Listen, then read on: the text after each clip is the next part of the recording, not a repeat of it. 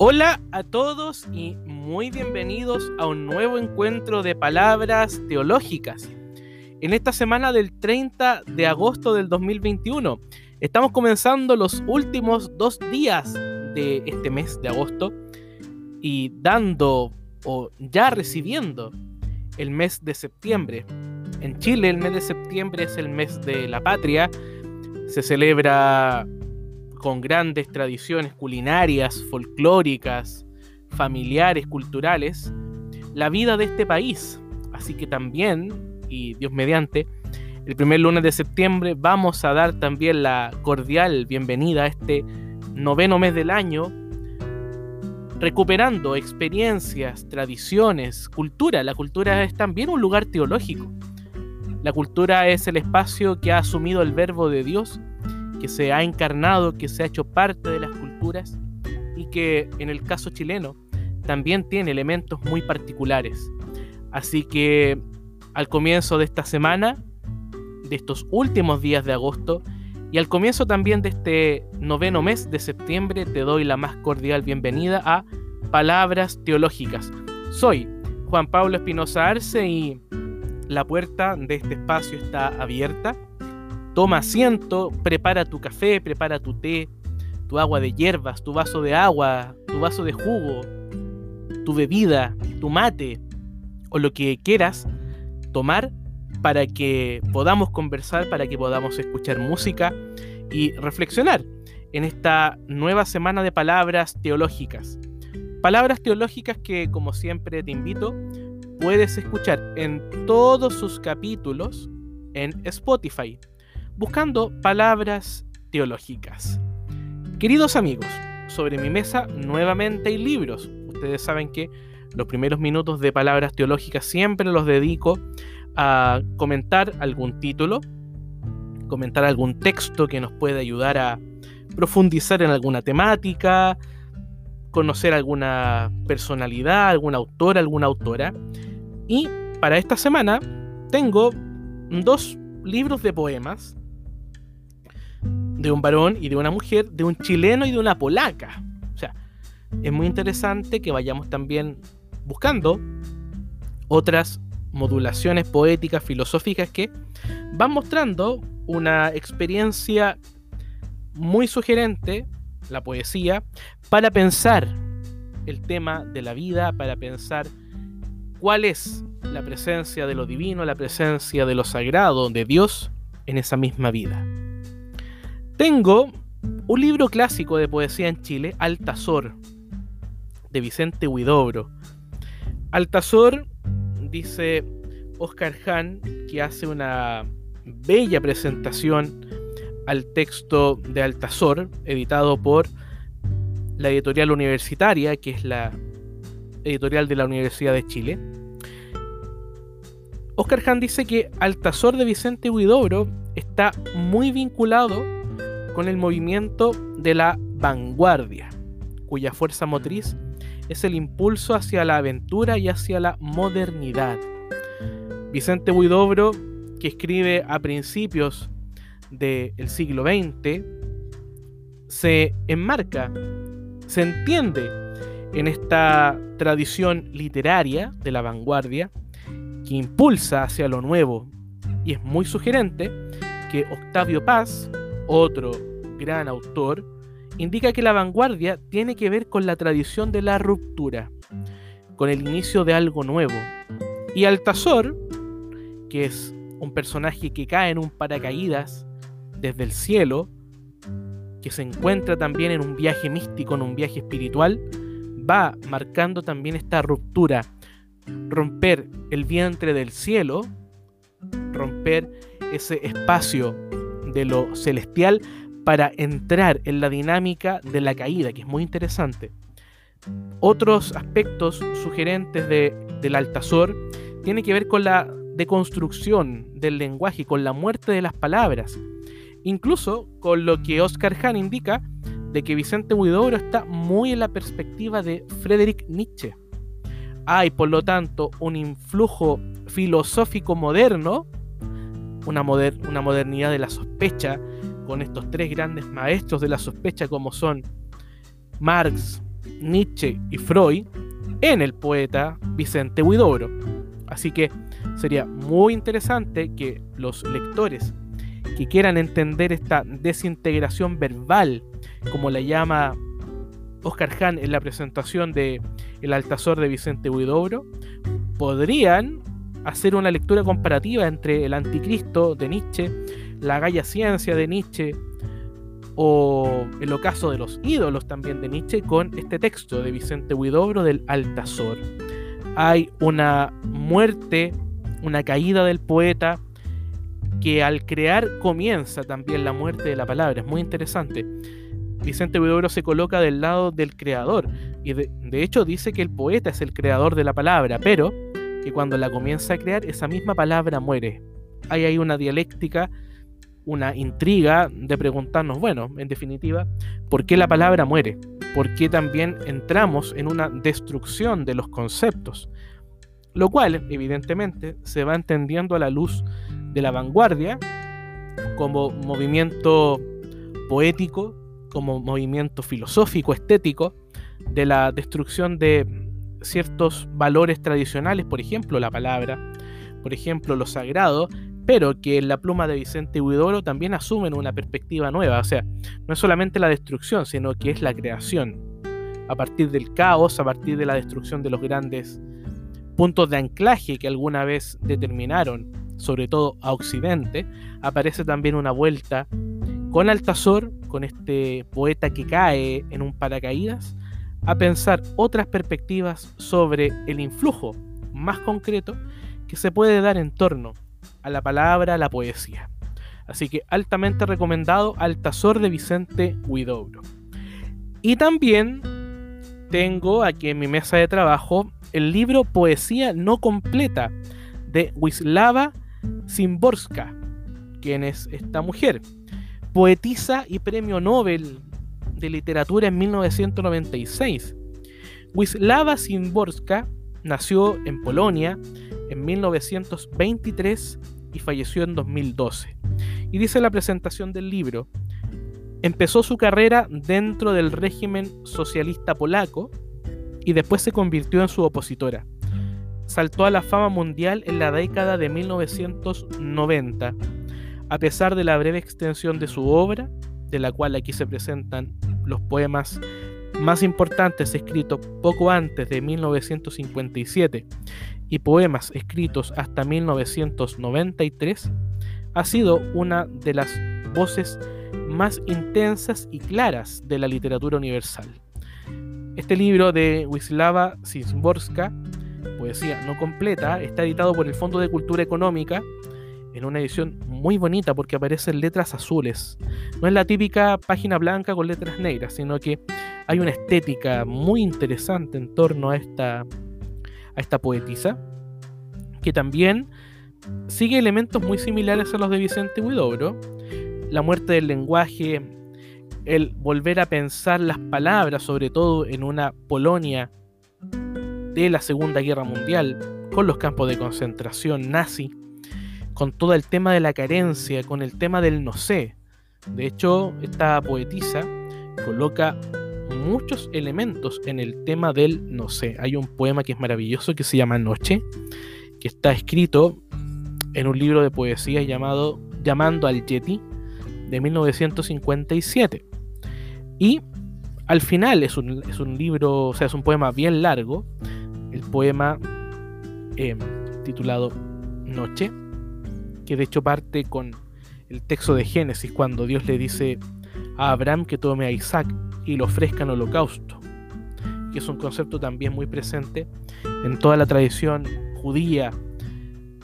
Y al final del poema dice, comenzó Dios poco a poco, día a día, la mudanza de lo literal a lo figurado. Es muy interesante pensar cómo ante la crisis de Dios hay una deconstrucción del mismo Dios. Y a no entenderlo como algo literal, sino que entenderlo desde lo figurado. O sea, pareciera ser que con la muerte del lenguaje aparece también la muerte de Dios. Muy interesante el libro, poesía no completa de Wisława Szymborska. Así que también altamente recomendado leer a esta poetisa polaca, junto evidentemente a nuestro Vicente Huidobro. Hechos los avisos económicos tan tradicionales en cada uno de los episodios de Palabras Teológicas, vamos con el podcast. ¿Qué nos depara el podcast de hoy? Quiere trabajar en torno a una frase. Conócete a ti mismo. Wow, es una frase fuerte, es una frase que va marcando una época, va marcando también una perspectiva filosófica, porque el conócete a ti mismo es uno de los grandes patrimonios de la Grecia clásica, de la filosofía griega clásica. Tiene que ver con este oráculo de Delfos, tiene que ver con una vuelta a uno mismo si queremos conocer el mundo tal como es. O sea, yo no puedo entender el mundo si antes no hago el proceso del entendimiento personal, elemento que aparece con mucha fuerza, con inusitada fuerza, en una obra que estudia con mucha profundidad este concepto del conócete a ti mismo. Me refiero a la obra La hermenéutica del sujeto, escrita por el filósofo francés Michel Foucault. Michel Foucault fue filósofo y psicólogo francés, Nació en 1926 y falleció en 1984. Destacó por ser profesor del College de France. Su filosofía se centró en marcar un fuerte compromiso ante las exclusiones y discriminaciones de la sociedad actual. Y este libro, La hermenéutica del sujeto, responde a uno de sus grandes intereses filosóficos, volver a las fuentes de la antigüedad para pensar nuestra condición de sujetos modernos. Michel Foucault propuso este curso, La hermenéutica del sujeto, en 1982 y ofreció sus investigaciones sobre el concepto de la inquietud de sí, el cual está vinculado al conócete a ti mismo. Es una búsqueda de los mecanismos por medio de los cuales el sujeto se relaciona consigo mismo, pero no cayendo en el individualismo. O sea, la primera indicación que yo ofrecería es que el conócete a ti mismo no es una puesta en atención, una puesta en práctica, diríamos, del individualismo. No. Vamos a tratar de pensar en este podcast cuál es el sentido más auténtico de este conócete a ti mismo. La categoría central de Foucault, como ya lo he mencionado, tiene que ver con la inquietud de sí mismo. Esta categoría, esta frase, esta expresión, se entiende a partir del mundo griego clásico. La expresión griega es epimelia getú. Epimelia getú o eautú. Epimelia eautú. La cual se puede traducir como la cura de sí, el cuidado de sí mismo, la preocupación por nosotros mismos. El estudio de esta categoría será lo que Michel Foucault va a analizar con mucha fuerza en este trabajo de la hermenéutica del sujeto. Por lo tanto, y aquí viene la segunda pregunta, entonces, ¿cómo podemos comprender las categorías de la inquietud de sí mismo y del conócete a ti mismo?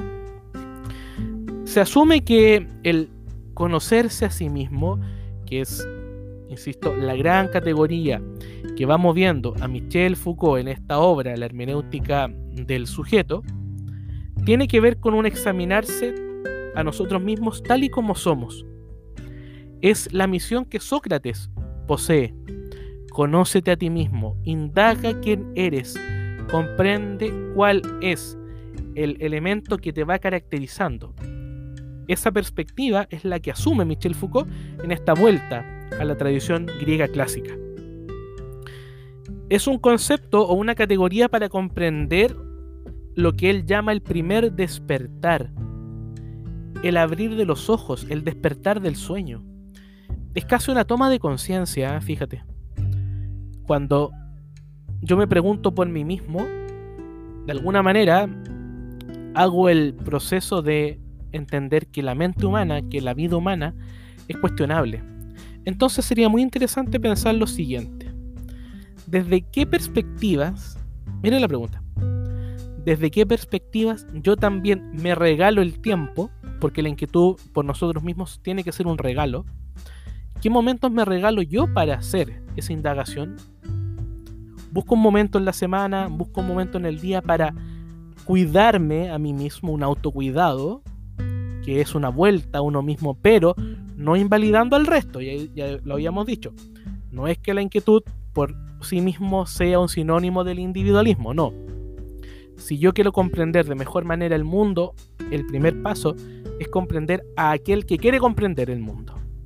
Tengo que hacer una vuelta, entender la existencia, entender mi vida, tratar de comprender las cosas que van ocurriendo, pero, y esto yo creo que es lo más interesante, logrando ciertas formas a modo de ejercicios espirituales, que lo vamos a entender después de la canción, después del momento musical, de pensar por qué a partir de estos ejercicios espirituales del cuidado de sí mismo, yo puedo tener esta toma de conciencia.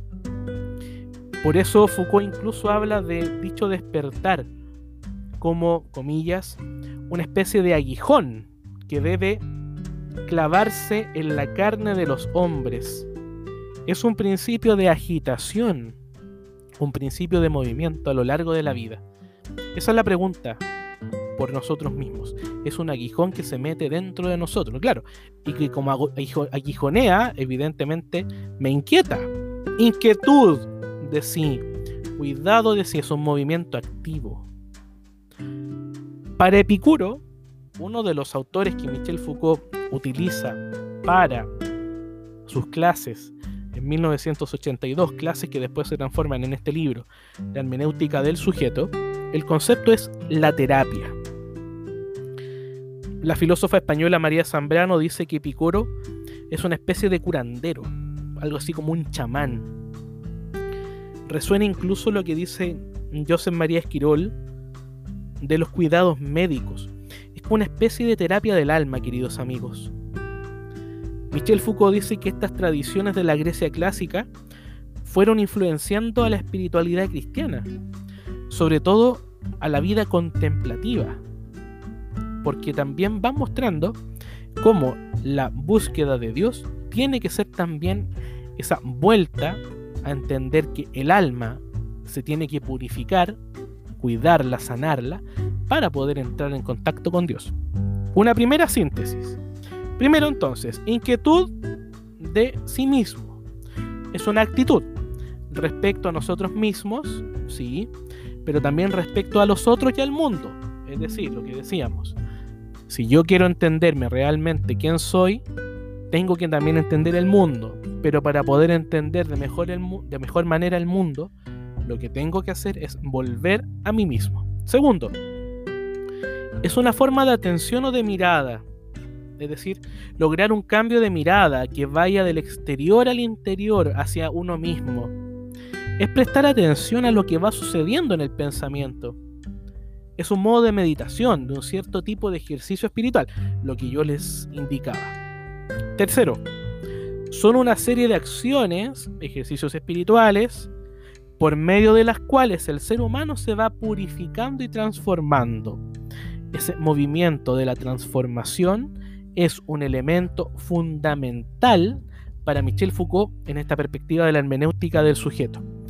Incluso este ocuparse de uno mismo, insisto, no es una actitud egoísta, tiene que ver con una espiritualidad. Ahora, ¿cómo entiende Michel Foucault el concepto de espiritualidad? ¿No entiende al mismo nivel que la espiritualidad cristiana, que la espiritualidad occidental? Dejemos que Michel Foucault nos lo responda. Las formas, ¿qué es la espiritualidad? Las formas, las búsquedas prácticas que el sujeto realiza para tener acceso a la verdad. Otra definición. Es el conjunto de búsquedas, de conversiones de mirada, las modificaciones de la existencia, el precio que el sujeto debe pagar para tener acceso a la verdad. Ahora, ¿por qué este pagar? ¿Por qué tener un pago para acceder a la verdad? Porque dicha espiritualidad para Foucault tiene tres características fundamentales. Primero, la verdad no se da al sujeto por un mero acto de conocer o porque es sujeto. No, no es que nosotros empecemos a conocer y ya la verdad aparece. No. Por lo tanto es un proceso lento. Segundo, es necesaria una modificación en el sujeto. Michel Foucault dice que el sujeto tiene que desplazarse, se tiene que convertir. Por lo tanto, para que haya verdad, es necesaria una transformación del sujeto. Se necesita un trabajo de parte del sujeto que busca la verdad. Por eso es el precio que hay que pagar. O sea, no se da directamente la verdad, sino que supone también un ejercicio profundo de conversión, de reconocimiento de los límites. Es un elemento fundamental en el conocerse a sí mismo. Es entender que estamos marcados por el límite, que hay cosas que no podemos conocer automáticamente y que por lo tanto hay que pagar un precio. Por lo tanto, tercera característica de la espiritualidad. Cuando el sujeto va accediendo a la verdad, se van produciendo efectos en el mismo sujeto. Pero para experimentar la transformación, Foucault dice que debe estar concretamente abierto. Ahora, ¿qué es esto de la verdad?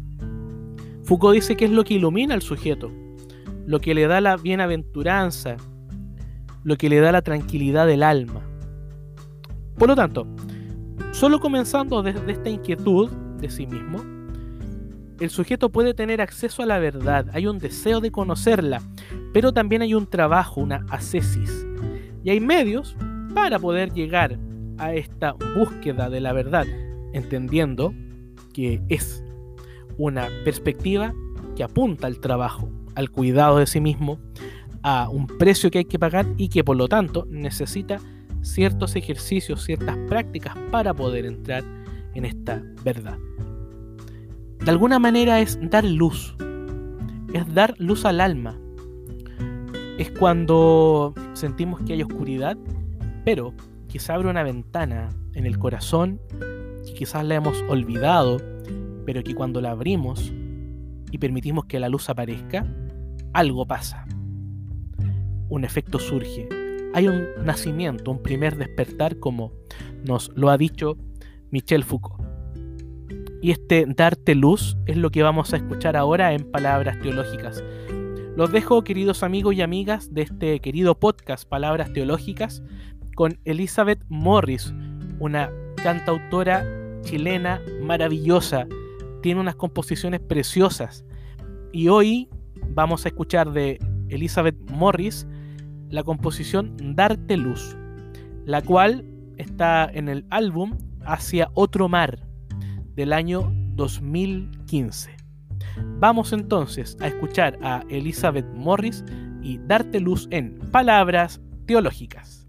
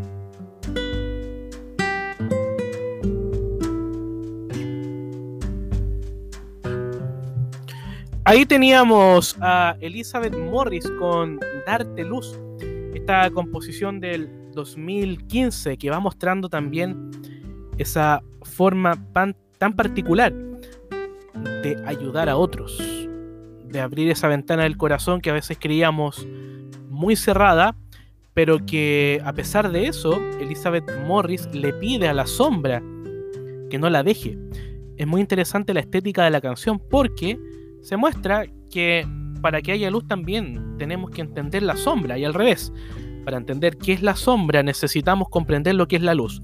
Ese es el conocimiento de sí mismo que Michel Foucault va mostrando en este libro tan interesante de la hermenéutica del sujeto. Altamente recomendado, queridos amigos y amigas de palabras teológicas, que puedan leer este texto y si alguien quisiera tener acceso a algún extracto del libro, me puede escribir un correo a teologíaenredes.gmail.com teologíaenredes.gmail.com y me dice, Juan Pablo, me gustaría poder leer a Michel Foucault y yo puedo enviarte sin ningún compromiso económico, simplemente por el gusto de ampliar la lectura, algunas páginas de este pensador francés, Michel Foucault. Foucault indica que en la modernidad, el acceso al conocimiento fue el solo conocimiento, algo casi instantáneo. Pero con ello, el problema es que se va dejando de lado la inquietud por sí mismo. Por lo tanto, tendríamos que indicar que para tener un acceso real al conocimiento, a este incluso pago que hay que realizar, este esfuerzo, este trabajo para tener acceso a la verdad, que es aquello que le da la tranquilidad al alma, tenemos que esforzarnos. Es como la parábola de los talentos. El que recibe hasta un talento tiene que hacerlo fructificar. No es solamente recibir, sino que es pensar qué estoy haciendo yo con lo que he recibido. De qué manera este cuidado de sí mismo este cuidado del alma, que insisto, no es caer en el egoísmo, supone también el ejercicio de dar a otros, darte luz, ayudar a caminar a una comunidad, pero también entendiendo que ese ayudar a caminar a la comunidad parte por un reconocimiento y una búsqueda interior, una búsqueda personal. La modernidad también fue dejando de lado la espiritualidad, dice Michel Foucault. Incluso consideró la duda como un elemento contrario al conocimiento. Recuerdo ahí al filósofo español José Ortega y Gasset, que en un texto muy bonito, carta a un joven que estudia filosofía, le dice que, y le agradece más bien, que ese texto, que esa carta que el joven que estudia filosofía le escribe, indica que incluso el estudiante de filosofía no conoce todo y que es necesario también mantener ese poro de duda, ese poro de ignorancia, porque Ortega y Gasset dice que es justamente ese poro de ignorancia el que salvará al joven que estudia filosofía. mantener siempre un espacio de duda, un espacio de conocimiento de lo nuevo, porque desde esa perspectiva vamos obteniendo una nueva forma de comprender la inquietud por nosotros mismos. La inquietud de sí mismo es la más antigua forma de espiritualidad. Eso lo muestra con fuerza Pierre Hadot en un libro que se llama La filosofía como ejercicio espiritual. Bello el libro. Yo pude estudiarlo, pude conocerlo en un curso que se llamaba Filosofía, Espiritualidad y Psicoanálisis del profesor Vicente García Huidobro de la Universidad Católica de Chile. Es un texto grande, es un texto histórico, pero también muy sugerente para pensar este elemento de la filosofía como ejercicio espiritual. Y bueno, de Vicente García Huidobro, este pensador, este profesor de filosofía y psicólogo de la Universidad de, Chile, acaba de lanzar un texto em, que reúne, pienso, en parte las clases sobre em, este elemento de la filosofía como espiritualidad. Es un libro que em, estoy esperando que llegue a mi casa, lo, lo, he adquirido hace pocos días porque hace pocos días fue lanzado, así que apenas llegue espero contarles en palabras teológicas, pero también ahí hay otro elemento para continuar pensando y para dar una vuelta más a este elemento de Pierre Hadot. Muy sugerente el autor y que muestra también esta espiritualidad con el vínculo de la filosofía. Pero finalmente, ¿qué es el ocuparse de sí mismo? ¿Qué es el cuidado de sí mismo? Michel Foucault dice que es un momento socrático platónico. El ocuparse de sí era una vieja sentencia de la cultura griega. Pero ¿quién es el sí mismo? se pregunta Foucault. Y Foucault responde, es el sujeto. ¿Y quién es el sujeto? Es el punto hacia el cual se debe dirigir toda actividad reflexiva. En el planteamiento pedagógico socrático se coloca especial énfasis en el imperativo del ocuparse por sí mismo, la cultura de sí, la formación de sí, el cuidado de sí. Por lo tanto, el comienzo de la pedagogía no es el contenido, sino que es la actividad reflexiva de la persona. El cuidado de sí, por lo tanto, es la condición inicial, la condición inicial de tener ese elemento de conocimiento. Tenemos, por lo tanto, que ser capaces de reconocer cómo nuestro conocimiento, nuestra forma de entender el mundo que nos rodea, supone también un primer momento, un primer despertar, que para Michel Foucault significa esta búsqueda de ciertos elementos, de ciertos ejercicios, para poder acercarnos a comprender con mayor perspectiva qué es el conocimiento. Para ello, dice Foucault, el sujeto dispone de ciertas tecnologías de sí, así lo llama, que están definidas como modos por medio de los cuales el sujeto puede tener acceso a la verdad. Algunas de dichas tecnologías o de dichas técnicas o de dichos ejercicios espirituales son los que a continuación voy a compartirte, porque también son muy sugerentes de pensar incluso en este vínculo con los ejercicios espirituales de San Ignacio, con los ejercicios espirituales de otras tradiciones monásticas, de otras tradiciones cristianas, que también van mostrando formas nuevas, formas nuevas de acercarse a comprender esta cuestión central, esta cuestión central de la búsqueda del cuidado de sí mismo. Primero, la práctica de purificación. Es un rito previo antes de entrar en contacto con los dioses y por tanto de tener acceso a la verdad. Suena como al rito penitencial de la Eucaristía. Antes de comulgar, antes de entrar en la celebración de la Eucaristía, lo que tenemos nosotros en la liturgia es el reconocimiento de las cosas que hemos hecho mal es muy interesante, por lo tanto, pensar también desde esa perspectiva y comprender este concepto. Segundo, la concentración del alma. que incluso podría pensarse como una técnica de respiración consciente. Foucault habla de que es necesario que el alma, que el neuma, que el espíritu no se dispersen. Es necesario concentrarse. Y la respiración es una forma muy sugerente también de poder concentrarse, de poder tener una, un mayor control de uno mismo y desde esa perspectiva adentrarnos en esta búsqueda espiritual.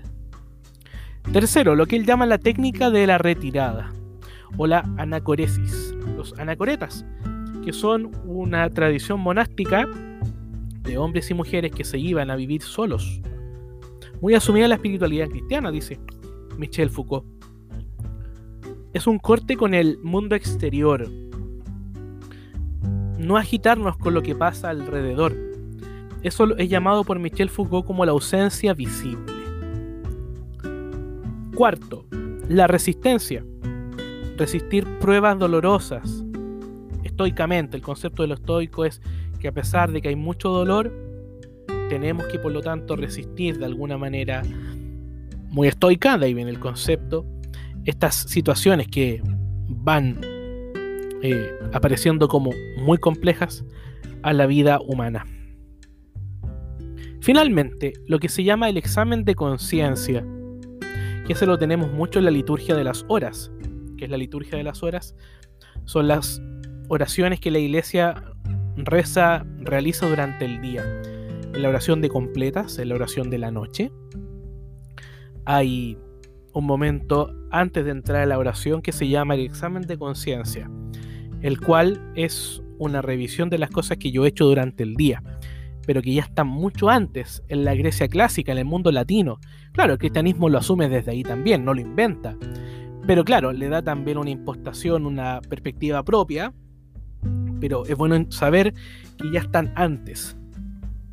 El examen de conciencia es la preparación al sueño, para comprender lo que los dioses dirían en los sueños. Es un acto de memoria del día y de pedir perdón por las faltas cometidas. Y otras técnicas, oír música, oler perfumes. Por lo tanto, se da espacio a lo estético, a los sentidos. Qué bello es escuchar música cuando uno está realizando una tarea importante. Siempre es bueno, a mí personalmente me encanta tener música y por eso palabras teológicas siempre va con música. Porque claro, nos ayuda a pensar desde otras perspectivas estos elementos que vamos trabajando. Es un poner atención, es una búsqueda. ¿Y por qué es una búsqueda? Porque es una buena prueba. Quiero terminar con poesía.